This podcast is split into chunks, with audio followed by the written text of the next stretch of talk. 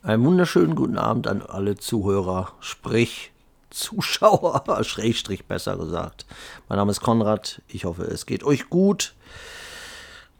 Die Woche ist, man kann sagen, so gut wie wieder vorbei. Gehen wir ein bisschen weiter zurück, dass ich ein bisschen mittig bin. Mikro so. Ich hoffe, für euch war die Woche spirituell ergiebiger und weitaus ähm, leichter, sagen wir mal mit weniger oder mit gar keinen Angriffen gespickt, hoffe ich. Also es war für mich eines der bescheuertsten Wochen des ganzen stinkenden Jahres. Aber egal, es geht hier nicht unbedingt nur um mich, sondern es geht um das Evangelium, es geht um die spirituellen Eindrücke, die ich diese Woche so ein bisschen gesammelt und aufgeschrieben habe, beziehungsweise in Stichpunktform notiert habe und ich auch ein bisschen mit euch teilen möchte. Also holt euch wenn ihr möchtet, einen Kaffee oder etwas Heißes, denn es ist draußen sehr kalt, der Winter ist da. Das Jahr ist fast so gut. Ja, man kann sagen, das Jahr ist fast rum. Wir werden dann auch bald wieder Resümee ziehen können, aber das vielleicht an einem anderen Tage. Fangen wir an. Ja, das hatte ich ja das Glück, Anführungszeichen, Anführungszeichen, dass ich in den letzten Monaten äh, meistens spirituell positive Begegnungen hatte, wenn ich, unter, wenn ich denn mal unterwegs war. Immer schon dachte ich, was ist, wenn es mal spirituell nicht so ergiebig ist, was in dieser Woche so war. Beziehungsweise natürlich war es doch spirituell ergiebig, aber auf einer ganz anderen Ebene. Wann war das? Es war am Mittwoch. Einen langen Einkauf durch den Regen, durch die Kälte wie immer Einkauf für mich, für Ela, für meine Mutter. Und dann dachte ich mir, jetzt setze ich mich ein bisschen ins Café und werde ein bisschen abschalten. Und da war ein Bekannter, ein, ein bisschen entfernter Bekannter mit zwei Leuten, saß da und die haben mich zu sich an den Tisch gebeten. Gut, habe ich mich dann mit meinem Kaffee zu denen gesetzt, aber es war spirituell eher ja, Wüste. Es war ein Ackerland voller Scherben und Reißnägeln, rostige Reißnägel. Lasst es mich mal so ausdrücken. Es, es ging schon los, da wurde über Politik gesabbelt, gesülzt. Der und der Bundeskanzler war gut, der war weniger gut. Merkel war gut. Das war dann schon der Moment, ja, wo bei mir die Hutschnur überging, was, was soll man dazu sagen? Was soll ich dazu sagen?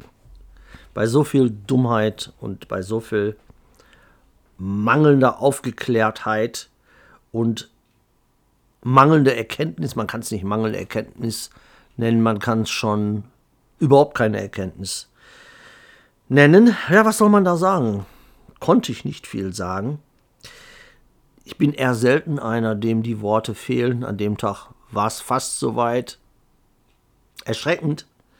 Es ist echt erschreckend, wie unaufgeklärt die Menschen sind, wie gehirngewaschen die Menschen sind, wie einfach, das sind Leute, die es sind ja keine Clipschüler, es sind ja Leute, die mit beiden Beinen, wie man so schön sagt, im Leben stehen. Leute, wo man denkt, das sind aufgeklärte Menschen, die ein funktionierendes Gehirn haben. Aber es ist nicht so. Es ist, es ist ganz im Gegenteil. Es gibt einige Dinge, die ich auf den Tod nicht abkann. Dazu gehören Ungerechtigkeit, Oberflächlichkeit, Egoismus, Empathielosigkeit, Judasse und dumme Schlafschafe, die sich für schlau halten, die Stammtischpolitik machen wollen. Sowas kann ich nicht, kann ich nicht ertragen. Hm.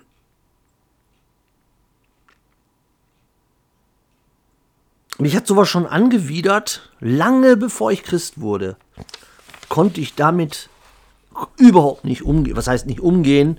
Ich mochte es einfach nicht. Es war für mich. Da entwickeln sich keine tiefen Gespräche und ich hasse Oberflächlichkeit, habe ich eben schon erwähnt. Da sind auch keine tiefen Gespräche mehr möglich in der jetzigen Welt. die Menschen haben nicht mehr die, wie soll ich es ausdrücken, sie haben nicht mehr die mentale, aber auch spirituelle Kapazität für ein tiefes Gespräch. Und ich rede nicht von, von intellektueller Tiefe in einem Gespräch oder in einem tiefen Gespräch. Ich rede von wirklich Vernünftiges, wo, wo spirituelle Weisheit bei rumkommt. Selbst die angeblichen Christen dieser Welt, die sind mir völlig fremd geworden. Die meisten davon. Sie wollen lachen, sie wollen feiern, sie wollen tanzen. Und ich denke mir, genau deswegen wollte ich damals aus der Welt raus. Denn ich will nicht tanzen. Wenn ich spirituell durch die Augen von Jesus schaue, dann möchte ich am liebsten den ganzen Tag weinen. Ich möchte schreien für den katastrophalen Zustand der Menschheit und auch den Zustand im Christenlager. Aber sie tanzen lachend und Würstchen fressend in ihren Untergang. Man warnt sie, man, man will es ihnen sagen, man will sie am besten packen, am Kragen packen und sie durchschütteln, aber es ist wie ein Albtraum. Ich komme mir manchmal so vor, als würde ich den Mund öffnen ich will reden, ich will es ihnen sagen, aber es ist wie in einem Albtraum, so als würde sich zwar mein Mund bewegen, aber es kommen keine Worte raus. Es kommen nur unverständliche Töne heraus, die keiner verstehen kann, die keiner verstehen will. So ist es manchmal. Und geht man durch die Straßen, dann sieht man das ist nicht mehr so wie früher, dass man Menschen sieht, die wirklich, was man, ja, Leben, das ist auch so ein Begriff, was, was, was ist die Definition von Leben? Die Leute, die ein bisschen älter sind, wissen genau, was ich meine. Wenn man früher zum Beispiel über den Weihnachtsmarkt jetzt im Dezember gelaufen ist, da waren Menschen, die leben. Jetzt mal ganz davon abgesehen, ob, ob Weihnachten feiern christlich ist oder nicht, darum geht es nicht, sondern Menschen, die Menschen sind. Heute sieht man nur noch Husks. Seelenlose, leere, gottlose Menschen. Und es ist so, als, als würde alles ehemals Menschliche aus ihnen herausgesaugt worden sein. Herausgewaschen, vielleicht ist der bessere Ausdruck. Gehirnwäsche hat da stattgefunden, eine Umprogrammierung hat da stattgefunden. Wo man geht und wo man steht.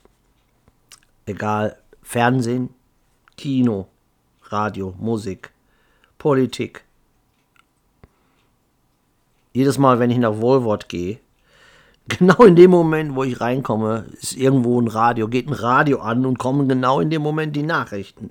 Dann lieber irgendeine weltliche Musik, anstatt diese Fake-Nachrichten, diese Sie leben Indoktrination, ist das richtig? Indoktrinationsnachrichten, ja doch, so muss es heißen. Im Radio, alle gleichgeschaltet. Da geht es sofort los mit der, mit der Angst und mit der Manipulation. Ich kann es nicht mehr hören.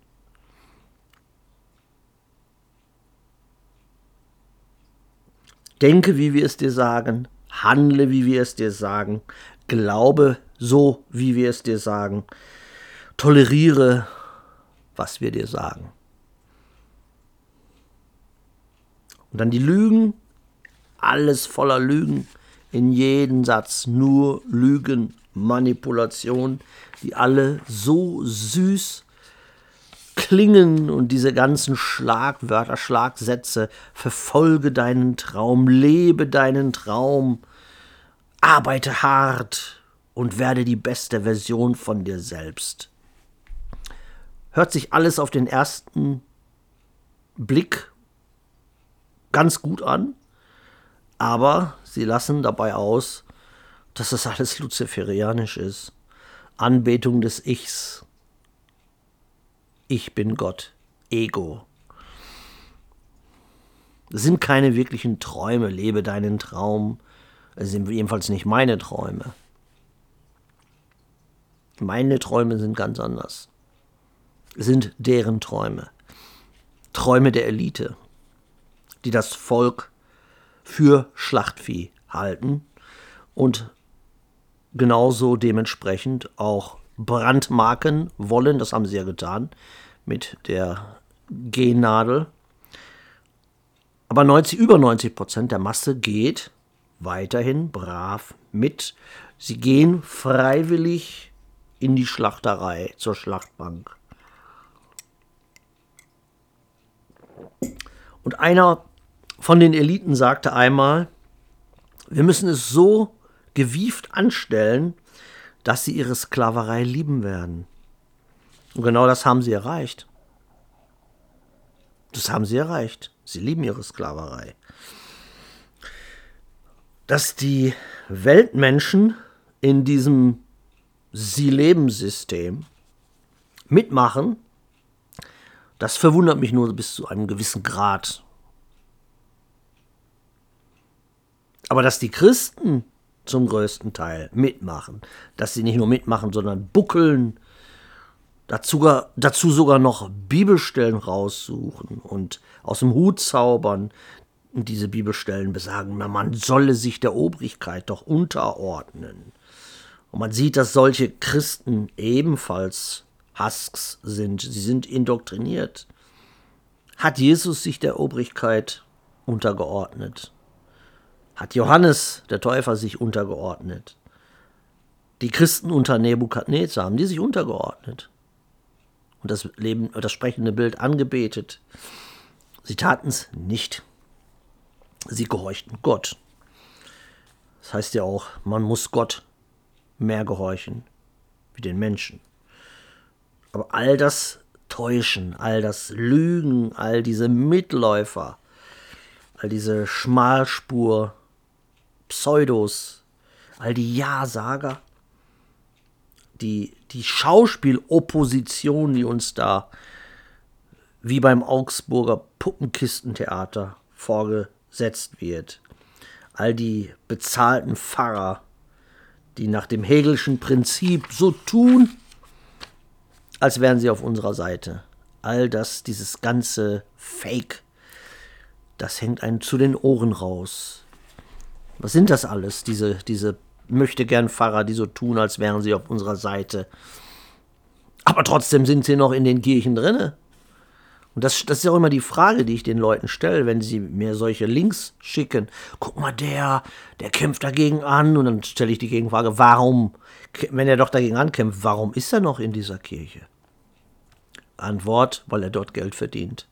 Weil es fake ist. Weil es ein Schauspiel für die Goyim ist. Der ist nicht wirklich auf unserer Seite. Er spielt es nur. Brot und Spiele fürs Volk. Es sind Jesuitenhuren im Sonderschlussverkauf. Und ignorante, lauwarme Christen, die machen mit und sie promoten diese Judas auch noch. Guck mal, der, der ist einer von uns, der lässt sich nichts gefallen. Ja, und wenn man das alles so mal zusammen aufstapeln würde, spirituell gesehen, dann äh, fühlt man sich schon so wie der, wie der Hulk. Ich weiß nicht, es ähm, teilweise sehr weltliche Filme, aber es gab ein paar Hulk-Filme, die sehr gute Symbolik hatten. Und in einem Film, ich weiß nicht mehr welches war, welcher das war, es war einer der letzten, die ich gesehen habe, muss so 2003 rum gewesen sein. Den habe ich sogar im Kino gesehen. Da fragt die Frau, oder Betty war es, glaube ich, seine Freundin, die fragte den, ich glaube, Bruce Banner, also das ist der, der sich im Hulk verwandelt, der Doktor, der Wissenschaftler. Und sie sagte, was ist das für ein Gefühl, wenn du so wütend wirst, dass du die Kontrolle verlierst und bevor du dich in dieses in diesen Hulk verwandelst. Was ist das für ein Gefühl? Und er, er, hat das sehr gut erklärt. Er sagt, es ist so, als wenn ich in der Mitte stehe und um mich herum tausend Menschen sind, die auf mich einreden und auf mich einschreien. Das ist das Gefühl, bevor ich mich in den Hulk verwandle. Und ich, ich weiß genau, wie der das meinte. Damals schon, als, als ich noch in der Welt drin war. Heute weiß ich, dass ich nie so Ich war schon damals als Katholik, als Whisky-Säufer, war ich nicht so tief in der Welt wie die heutigen Leute, die sich Christen nennen. Ich wusste damals schon mehr, ich wusste, dass es falsch ist, ich wusste, dass ich da irgendwie in einer Falle getappt bin. Aber wie gesagt, dieses, dieser ganze Stapel, so viel falsches Evangelium, so viel Lügen, so viel Täuschung, so viel Teufel, die sich als Christen ausgeben, so viel Ungerechtigkeit, so viel Schmerz, so viel Leid und so viele, denen das völlig am Hintern vorbeigeht, solange es sie selbst nicht betrifft. Die Christen sind auch Husks geworden, ihnen ist alles egal, solange sie in ihren Gemeinden so tun können, als würden sie Gott, dem Herrn, die Ehre geben, was natürlich genau das Gegenteil ist, was sie da machen.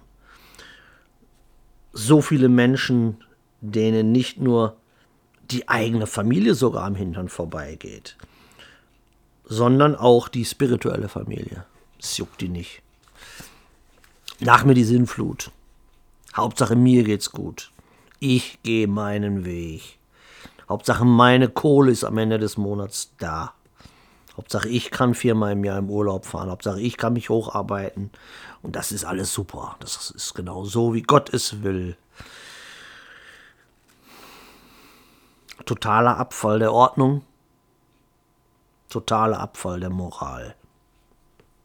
Nächstenliebe was ist Nächstenliebe geworden? Es ist ein Wort, ein schön klingendes Wort, mehr nicht. Sehr gerne, sehr oft in den Kirchen, in den Gemeinden in den Mund genommen, zum Schein des Gerechten, aber so gut wie nie angewendet. Es bleibt bei einem schön klingenden Wort, an dem man das Etikett Jesus dran klebt. Jede Bibelstelle wird benutzt, nicht um Gott die Ehre zu geben, sondern um das eigene Ego zu stärken. Wird missbraucht, damit das eigene Ego noch mehr wachsen kann. Alles läuft falsch, alles läuft falsch. Zu wenig Licht am Ende des Tunnels. Und all das zusammengenommen, das kann, das kann auch schon mal zu einer innerlichen Implosion führen, sodass etwas im Inneren zu brechen droht. Etwas, etwas, was nie wieder repariert werden kann, außer von Gott, wenn er es will, wenn er es denn will. Aber das liegt bei ihm, wie bei dem Stachel von Paulus. Ja, es sind, es sind sehr traurige Zustände, aber wir wollen nicht diesen Podcast verlassen mit einem bitteren Geschmack im Mund. Natürlich, dann möchte man schreien. Bleiben wir aber erstmal nochmal dabei. Man möchte schreien. Aber nicht wie in dieser Urschreitherapie, sondern es ist ein ganz anderer Schrei. Ich kann mich noch daran erinnern, eine Schwester von mir, als sie von ihrem Ehemann betrogen wurde, da hat sie mir mal davon erzählt, dass sie dorthin ging, wo die Schienen waren. Also hier waren ja früher die ganzen Zechen. Und da fuhren immer die Züge. Und sie ging dann immer zu den Schienen. Und wenn die ganzen Züge da durch die Tunnel fuhren, dann schrie sie, sie schrie wie so ein Steinzeitmensch, wenn es die jemals gegeben haben sollte. Aber diese Art von Schrei meinte ich gar nicht. Also ich rede nicht von der Urschreitherapie. Dieser Schrei, von dem ich rede, der ist ein bisschen anders. Es ist, er ist nicht mit den Ohren hörbar, dieser Schrei, aber seelisch, geistlich, spirituell. Ist er hörbar, aber bei den meisten leider nicht mehr, kommt er nicht mehr an. Das sind zehn Meter dicke Wände, die diese spirituellen Frequenzen schlucken. Es ist ein Schrei. Wie, wie kann ich das beschreiben? Ich würde ihn als eine Art Schrei beschreiben, der nicht nur Glas zum Zerspringen bringen kann, sondern Steine zum Explodieren bringen kann. Felsen, vielleicht sogar Berge. Und dann fragt man sich, dann steht man manchmal da und es ist so, als wenn einer, ich weiß nicht, ob ihr früher die Videorekorder kanntet, da gab es bei manchen Videorekorder gab es eine Standbildtaste. So fühlt man sich manchmal, dass plötzlich alles um einen einfriert und dann ähm, hat man ein, eine Minute, die zur Ewigkeit werden kann, wo man reflektiert und denkt, wie lange noch, Herr, wie lange noch? Ähnlich wie in der Offenbarung, wie die Heiligen vor dem Thron Gottes stehen und Gott sagt, es ist noch ein kleines bisschen. Und da stehen wir dann oft und denken, wie lange ist dieses kleine bisschen? Wir wissen ja selber, was bei Gott ein kleines bisschen Zeit sein kann, muss, kann bei uns tausend Jahre bedeuten. Aber ich denke mal, so lange wird es nicht mehr sein. Aber das Ausharren wird schwieriger. Die Energiereserven, die werden weniger. Wichtig ist nicht, wie gesagt, auch jetzt wenn es sich so anhört, dennoch ist es ganz wichtig, nicht in eine Verbitterung zu fallen, weil jede Tiefphase, auf jeder Tiefphase folgt auch irgendwann wieder eine Phase, wo es nach oben geht. Aber das ist wieder jetzt, also ich weiß nicht, ich rede nur für mich selbst. Ich bin momentan auch wieder in einer dieser Phasen, wovon ich früher schon gesprochen habe. Es gibt Phasen, wo, wo spirituell immer wieder was kommt. Psch, psch, jeden Tag spirituelle Nahrung. Gott spricht, Gott spricht, Gott spricht, Gott offenbart, Gott gibt Träume, Gott gibt Gesichter, Gott gibt Psalmen und dann gibt es immer wieder Phasen, das wird euch jeder Christ sagen können, es gibt Phasen wie 40 Tage Wüste, wo nichts kommt. Das ist so, als wenn Gott sagt, so jetzt erstmal mach mal ein bisschen alleine weiter, mal schauen, wie du damit umgehst. Das ist momentan so eine Phase. So eine Hiob-Phase kann man fast schon sagen. Und dann muss man natürlich dranbleiben. Man darf nicht in Verbitterung fallen. Dann muss man beten, dann muss man powern. In der Art von Gott, lieber Gott, bitte bring uns die Gerechtigkeit. Bitte bring uns die Einigkeit.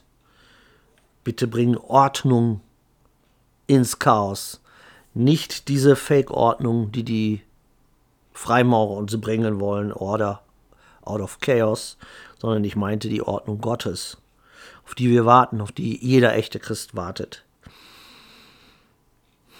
So könnte man vielleicht beten. Ja, ich hoffe, dass alle da draußen, die jetzt zuhören, egal ob auf Spotify oder auf YouTube, dass ihr das ein bisschen nachvollziehen könnt. Auch dieses, diese, dieses Implodieren, wie früher die Fernseher, wo man gesagt hat, die explodieren nicht, die implodieren. Ich habe das mal miterlebt bei meinen Eltern, sogar bei einem Schwarz-Weiß-Fernseher. Meine Eltern hatten sogar noch die alten Schwarz-Weiß-Fernseher. Hatte was, hatte Charme, kann sich heute kaum noch einer vorstellen. Und die sind implodiert. Es hat ganz komisches Geräusch gegeben. Ja, und da müssen wir natürlich aufpassen. Also vor diesem Zerbrechen weil es kann auch ein Zerbrechen geben, was dann krank macht. Und da muss gerade, da müssen wir als Christen vorsichtig sein, weil dafür ist, dafür haben wir zu lange gekämpft, wir haben zu lange ausgeharrt, als dass wir jetzt buckeln und brechen. Es ist eher wie nicht wie die Eiche. Die Eiche ist stark, aber sie bricht beim Sturm. Dann schon eher wie eine Trauerweide, die sich biegt, aber nicht bricht. So sollten wir sein. Und ich habe schon in älteren Videos gesagt, es gibt Videos, die schon fast zehn Jahre alt sind. Da habe ich gesagt, hart noch ein. Es gab sogar mal ein Video, das hieß, glaube ich, hart noch ein kleines Weilchen aus oder irgendwie sowas. Ja, und das ist auch schon kein kleines Weilchen mehr. Ist schon ein bisschen länger jetzt. Aber es ist alles ein Test. Wir sind auf dieser Erde, um zu lernen, auch um getestet zu werden. Und da gehört natürlich auch Gegenwehr, nicht immer nur Zucker, wie in diesen Gemeinden, Torte mit Sahne, sondern manchmal muss man auch Heuschrecken und wilden Honig essen, wie der arme Johannes. Ich hoffe auf jeden Fall, dass alle da draußen, die das jetzt hier hören oder sich anschauen, dass ihr nicht diese Anfechtung habt, sondern dass, und wenn ihr diese Anfechtung habt, dass Gott euch natürlich die Kraft und die Autorität gibt, sie zurückzuwerfen in Jesus Christus oder sie in etwas Positives umzuwandeln, denn auch oder gerade in der Anfechtung kommen am Ende dann doch die, die Lehren, die man auch aufnehmen kann und wo man dran wachsen kann. Ganz klar, wir müssen von Gott geläutert werden, geschärft werden wie ein Schwert, könnte man vielleicht auch sagen. Und das ist natürlich auch mit, mit Schlägen verbunden. Man haut mit dem Hammer auf das glühende Schwert. Das muss alles so sein. Ja, lest Hiob, lest die Psalmen in diesen Zeiten. Ich habe ja auch einige auf meinem Kanal einige Hiob-Videos, Psalmen-Videos, die ich gemacht habe, die natürlich in solchen Tagen und in solchen kalten Nächten voller Anfechtung, die natürlich auch ein Trost und Kraft geben können. Und das brauchen wir jetzt natürlich. Und immer dranbleiben. Seid vorsichtig. Die Täuschung ist groß, die Verwirrung ist groß. Setzt nicht einen einzigen Fuß in Richtung des falschen Weges. Okay, die meisten merken es dann eh nicht. Die denken, sie wären noch auf dem richtigen Weg. Und da lassen sie sich dann auch nicht mehr von abbringen. Wenn einmal der rote Drache mit seinem Schwanz peitscht, dann ist, kann man nicht mehr viel machen, wenn Gott diese Leute hingegeben hat. Da ist auch dann nicht mehr unsere Aufgabe. Das können und sollen wir da nicht mehr eingreifen. Da müssen wir nur aufpassen, dass wir nicht selber auch mitgerissen werden. Bevor ich jetzt zum Ende komme, möchte ich aber trotzdem auch wieder ein ganz kleines Gedicht mit euch teilen. Vielleicht sage ich aber gleich noch was dazu, mal schauen. Kommen wir erstmal zu dem Gedicht. Das geht folgendermaßen.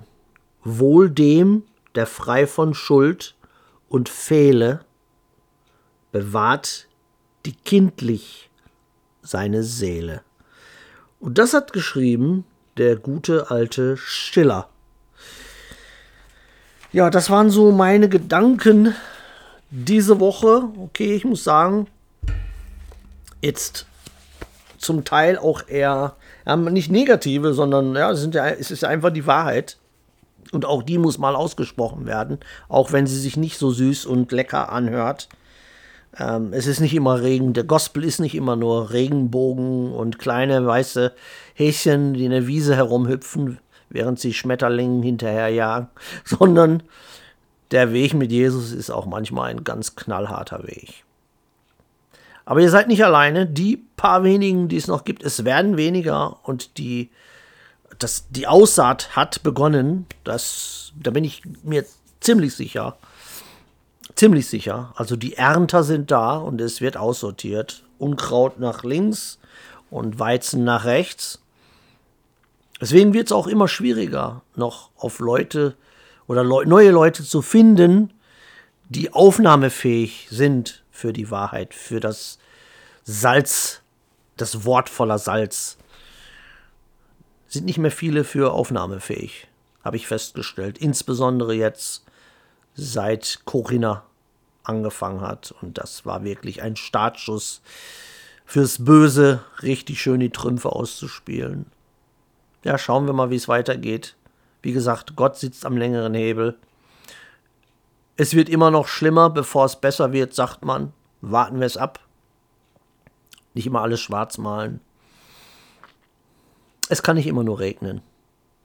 Insofern seid gesegnet in Jesus Christus, bleibt stark, lasst euch nicht verführen, weder von Menschen noch vom Teufel noch von wem auch immer, sondern bleibt im Wort, bleibt in der Wahrheit. Wenn ihr in eurer Umgebung Geschwister habt, echte Geschwister habt, dann habt Kontakt zu denen, findet, findet die Nähe, werdet eins, kommt auf einen gemeinsamen Nenner. Das hat Jesus uns als Befehl mit auf den Weg gegeben.